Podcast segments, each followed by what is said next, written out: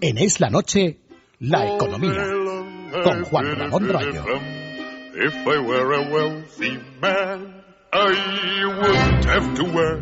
8 y 38 minutos de la noche, Juan Ramón Rayo. Muy buenas noches. ¿Qué tal? Muy buenas ya noches. te echaba yo de menos. Bueno, ya estamos aquí de vuelta después de una semanita de Universidad de Verano Cierto. del Juan de Mariana en Lanzarote. La verdad que una experiencia pues muy muy satisfactoria porque ver a, a 60 chavales liberales luchando por, por sus convicciones, por promover el libre mercado y la libertad en todos los ámbitos, pues es algo muy ilusionante que recarga las pilas. Desde luego que sí, así da gusto, Rayo. Bueno, vamos, también nosotros tenemos las pilas recargadas con tu vuelta y bueno, queremos que nos expliques, hoy tenemos muchísimas informaciones eh, protagonistas, desde luego en las portadas, de prioridad absoluta.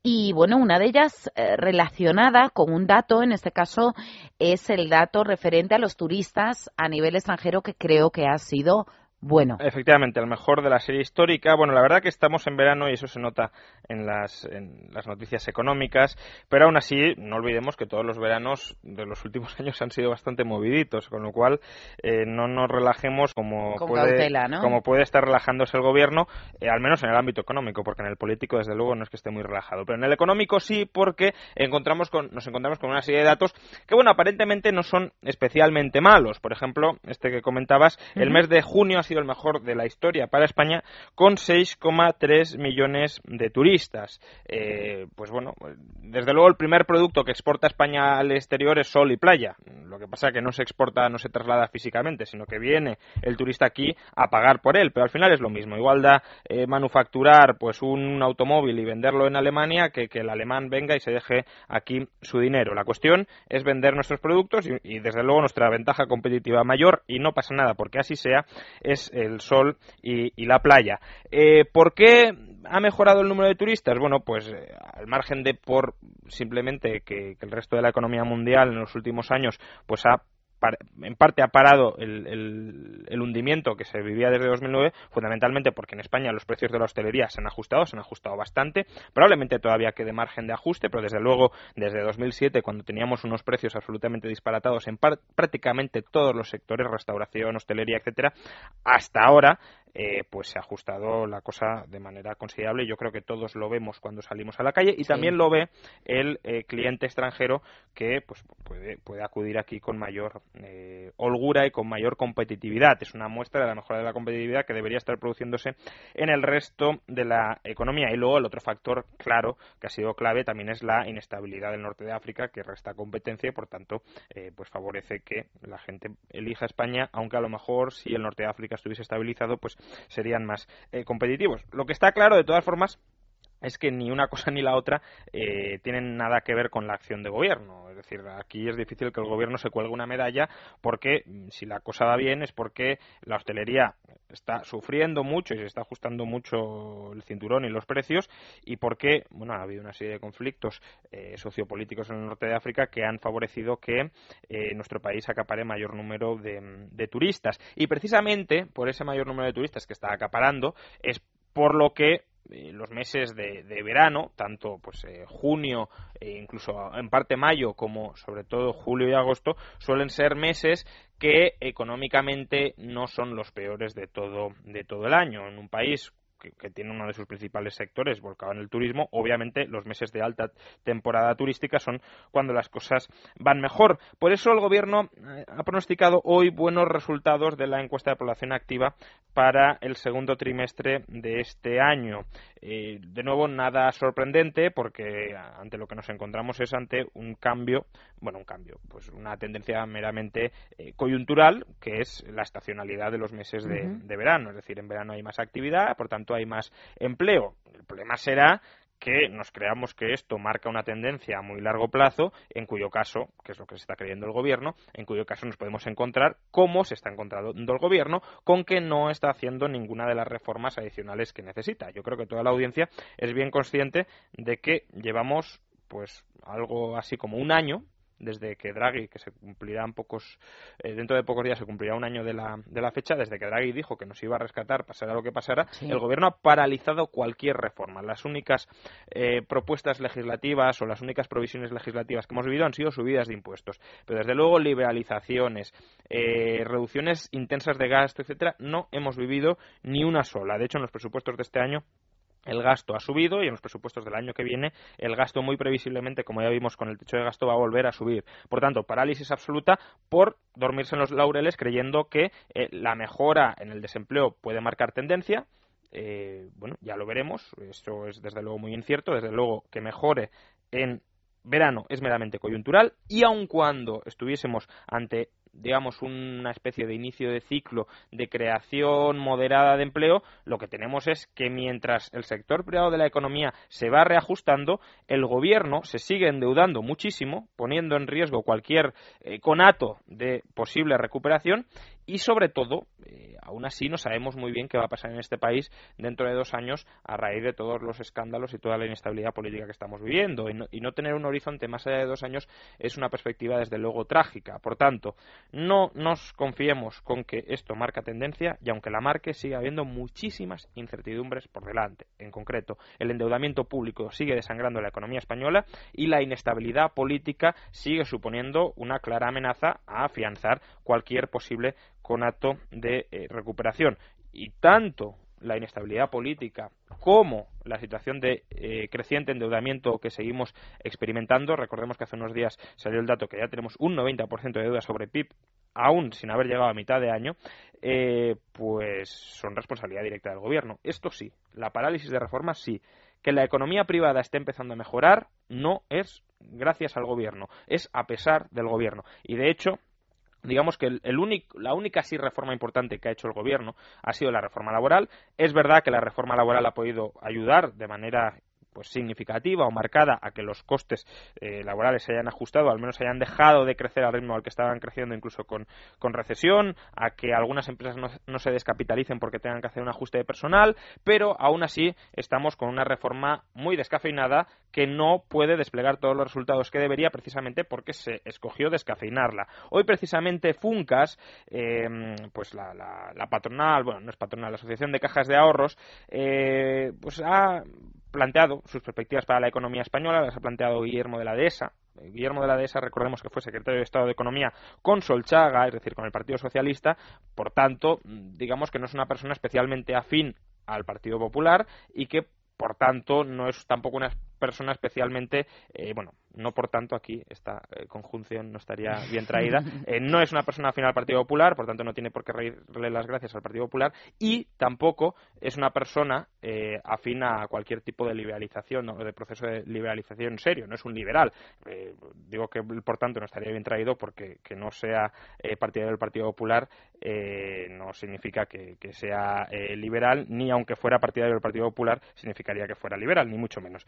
Entonces, eh, Guillermo de la Dehesa, ¿qué ha venido a decir? recordemos, secretario de Estado de Economía con el PSOE, pues que gracias a la reforma laboral, a la tibia reforma laboral del Partido Popular, eh, España comenzará será capaz de crear empleo aun cuando el PIB español crezca simplemente un 0,3%, de hecho lo estamos viendo, es posible que en este segundo trimestre del año, pese a estar en recesión, España haya creado eh, empleo. Esto, desde luego, es algo sorprendente para la estructura económica de España. España tiene una estructura económica, y la sigue teniendo en gran medida, eh, repleta de regulaciones, eh, que machaca cualquier posibilidad de crecimiento, y precisamente por eso España tenía que crecer al menos un 2% para no destruir empleo. Bueno, ahora simplemente, eh, incluso decreciendo menos de lo que veníamos decreciendo, empezamos a crear empleo. Y eso es gracias a haber liberalizado la, economía. Imaginémonos si se liberalizara de verdad, y no solo en el mercado laboral, sino en todos los frentes. Por, eso, Guillermo de la Dehesa, que como digo, no es una persona que, tenga una especial eh, inclinación hacia el liberalismo, pues ha pedido profundizar en la reforma laboral, eso sí, por el lado del contrato único y de una menor prestación de paro. Eh, contrato único, ya hemos dicho muchas veces que bueno, es una idea que puede estar bien, pero desde luego lo que realmente necesita España es el contrato libre y eh, la menor prestación de desempleo, pues eh, lo, ideal desde luego sería que una persona recibiera completamente el desempleo, si es que tiene que recibirlo al principio, y que no se la incentivara a estar dos años, hasta dos años desempleada, para seguir recibiendo un subsidio que ha estado pagando, por cierto, antes con impuestos. Porque eso lo que genera son incentivos muy perversos a qué? a que la gente siga fuera del mercado laboral simplemente para cobrar el desempleo y a que vaya deteriorando su capital eh, humano. Y terminamos con la noticia de eh, Detroit. Detroit, pues la, la, ciudad estadounidense declaró la quiebra la semana pasada y hay diversos bancos europeos que hoy nos hemos enterado que podrían haber adquirido alrededor de mil millones de euros en, bueno, de, euros traducido a, dólares, por supuesto, de deuda de Detroit. En concreto, el banco suizo UBS, UBS, podría haberles colocado mil millones en el año 2005. Eh, además, se lo podría haber colocado casualmente a bancos que han sido rescatados, es decir, a bancos que en otros ámbitos ya exhibieron una prudencia financiera, digamos, más que discutible. Eh, esto puede, desde luego, terminar, por ejemplo, el, banco eh, franco-belga Dexia. Esto podría terminar, obviamente, con nuevas necesidades de recapitalización de estos bancos que ya han sido rescatados. De todas formas, eh, la gente ahora está clamando contra VS, acusándola de que está eh, esparciendo basura o que ha esparcido basura, mejor dicho, por toda Europa. Eh, esto al final deberíamos aprender un poco la lección. Es decir, si VS no hubiese conseguido colocar la deuda de Detroit, el tipo de interés que pagaría Detroit por su, por su deuda lo que podríamos decir la prima de riesgo, la prima de riesgo es el diferencial, pero bueno, lo que la gente entiende muchas veces como prima de riesgo, se habría disparado. ¿Y qué pasa cuando la prima de riesgo se dispara? Que inmediatamente esta misma gente que acusa a UBS de haber repartido basura por Europa empieza a quejarse de que los mercados nos atacan. ¿Qué son que los mercados nos atacan? Que no quieren comprar deuda basura. Deuda, por ejemplo, que no debería haberse, haber sido adquirida en el caso de, de Detroit. Por tanto, aclarémonos. ¿Qué queremos? Que los estados, las administraciones públicas, aun cuando tengan un agujero enorme, como puede ser el caso de Grecia, como puede ser el caso de Italia, como puede ser el caso de Portugal, como puede ser el caso de España, se financien a tipos de interés bajos hasta que todo reviente y por tanto se traslade un agujero enorme a los bancos, o que anticipadamente, de manera preventiva, las entidades financieras sean prudentes y no compren deuda basura. Yo creo que la mejor opción es la segunda. Vamos a seguir hablando del asunto de Detroit Rayo porque hay muchos oyentes que nos han enviado eh, preguntas sobre este caso. Hay muchas, muchos asuntos, muchos datos que quieren, eh, bueno, pues que tú se lo resuelvas, que resuelvas esas dudas. Así que vamos a hacer una pausa y volvemos enseguida con este asunto. Es la noche. Es radio.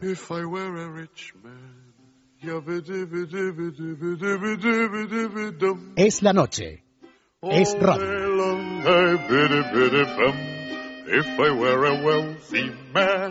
Le decía Rayo antes de la publicidad que nos han llegado a lo largo de, bueno, cuando hemos conocido la quiebra de Detroit, antes de este fin de semana, creo que fue, no sé si el jueves o el viernes, nos han llegado muchas preguntas eh, de oyentes pidiendo, Rayo como no estaba, pues no ha podido hacerlo y hoy directamente pues hemos empezado eh, con esta cuestión, esta parte eh, de esta media hora en donde Rayo estará con nosotros, también lo hará después en tertulia política, en tertulia económica. Perdón, pero vamos a lo que vamos, Rayo. Eh, pregunta directa de Roberto desde Menorca, dice, y pregunta que qué ha pasado con Detroit, porque siendo una de las ciudades más ricas de Estados Unidos, ¿cómo ha acabado así? Efectivamente, bueno, eh, quizá por, pérdida de perspectiva, eh, tenemos que tener en cuenta que en los años 50 Detroit era algo equivalente a lo que hoy es Silicon Valley. Y la verdad que es un caso muy interesante a estudiar, lo han hecho diversos economistas. Yo voy a recoger alguna de las pues conclusiones más, yo creo más acertadas de por qué ha sucedido, eh, de por qué ha entrado en declive y por qué ha terminado en bancarrota, no solo en bancarrota, porque un, bueno, California, por ejemplo, puede caer en bancarrota, pero el estado es rico. Eh, Detroit es una ciudad absolutamente devastada, una ciudad eh, donde la gente no quiere vivir. Y la cuestión es explicar cómo esto ha podido suceder.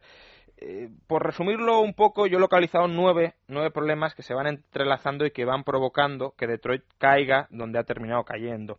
El primero es que, claro, Detroit era rica porque estaba ultra especializada en un sector, que era la industria automovilística. Y claro, a partir de los 50 comienza la mecanización de los automóviles, empieza a aumentar el paro y este proceso ya se acelera eh, a lo largo de los años 80. ¿Por qué? Pues porque durante los 60 y los 70 eh, la industria del automóvil se ultra sindicaliza, se vuelve absolutamente rígida. En los 80 llega la competencia de los automóviles japoneses mucho más baratos y por tanto les empiezan a comer mercado. Y de hecho, General Motors quebró hace dos o tres años precisamente porque las relaciones sindicales seguían asfixiando a la empresa de una manera eh, brutal. Por tanto, es un caso, primero, de, los riesgos que em, entraña la ultraespecialización en un sector, también lo mismo pasa en países que son monocultivo, donde solo cultivan un producto. Si se cae ese producto, se cae la economía. Aquí ha sido especialización en un sector que además ha estado ocupado por los sindicatos. Por tanto, aumento creciente del desempleo y estancamiento económico. Ese es el primer problema. El segundo fue la creciente conflictividad racial que vivió eh, la ciudad. Recordemos que los años 60 especialmente son años de una conflictividad racial muy grande en Estados Unidos. Eh, esto es, especialmente notable en ciudades que tienen pues una alta presencia de diversas etnias y esa conflictividad racial concluyó en la famosa huelga del 67, que fue una huelga eh, brutal que llevó a eh, muchas personas a huir de la ciudad. Eh, para que nos hagamos una idea, en los años 50 el 85% de la población era blanca, el 15% era negra.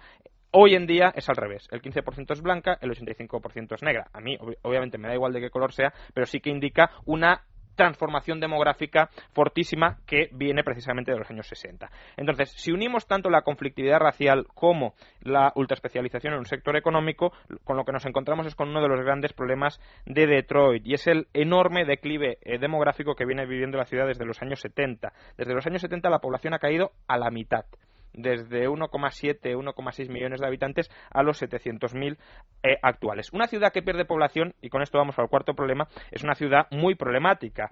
Por un lado tenemos desorden eh, urbanístico, perdón, pensemos una ciudad que está adaptada para mantener o para movilizar a 1,8 millones de habitantes y que de repente se encuentra con la mitad. Pues son eh, barrios vacíos, infraestructuras infrautilizadas, etcétera. Y además esa falta de, pues, ciudad, de, vida cívica, lo que provoca además es una elevadísima criminalidad. Hoy en día Detroit es la ciudad de Estados Unidos con la criminalidad más alta. De hecho, en los años 70, por ejemplo, en el 71, eh, la ciudad experimentó más de 700 asesinatos. Imaginemos 700 asesinatos sobre una población de 1,5 millones. Y todo esto, obviamente, lo que hace es acelerar la fuga demográfica. Nadie quería vivir ahí.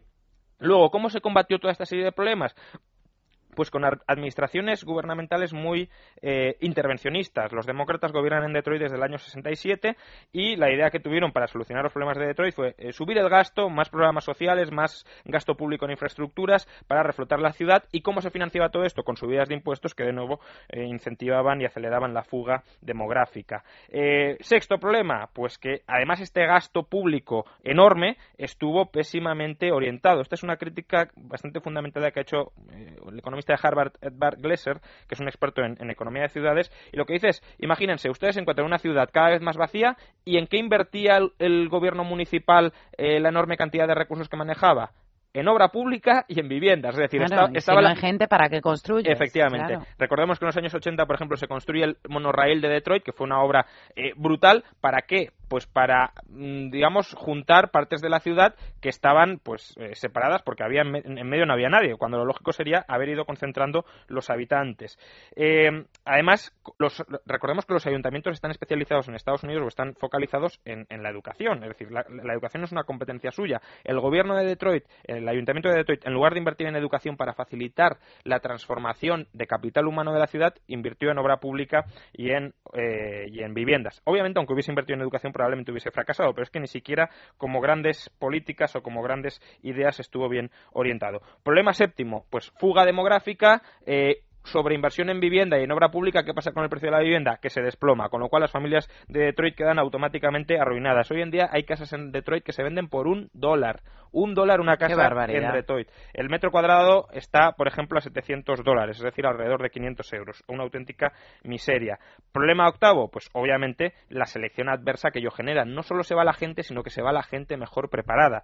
Eh, ahora mismo eh, se hizo hace poco una encuesta y se considera que más del 40% de la población de Detroit es funcionalmente analfabeta. Por tanto, imagínense una población con el 40% que no sabe hacer absolutamente nada, que no puede rellenar ni siquiera un contrato de trabajo muy complicado que pueda subsistir. Y por último, el problema noveno, que durante los años de la burbuja, ¿qué pasó? Que pese a todos estos problemas que se venían gestando desde los años 50, especialmente desde los 70, el gobierno municipal recibió ingresos extraordinarios, se puso a gastar, gastar, gastar, acumuló eh, 18.500 millones de dólares en deuda municipal, es decir, 27.000 dólares de deuda municipal por habitante de Detroit.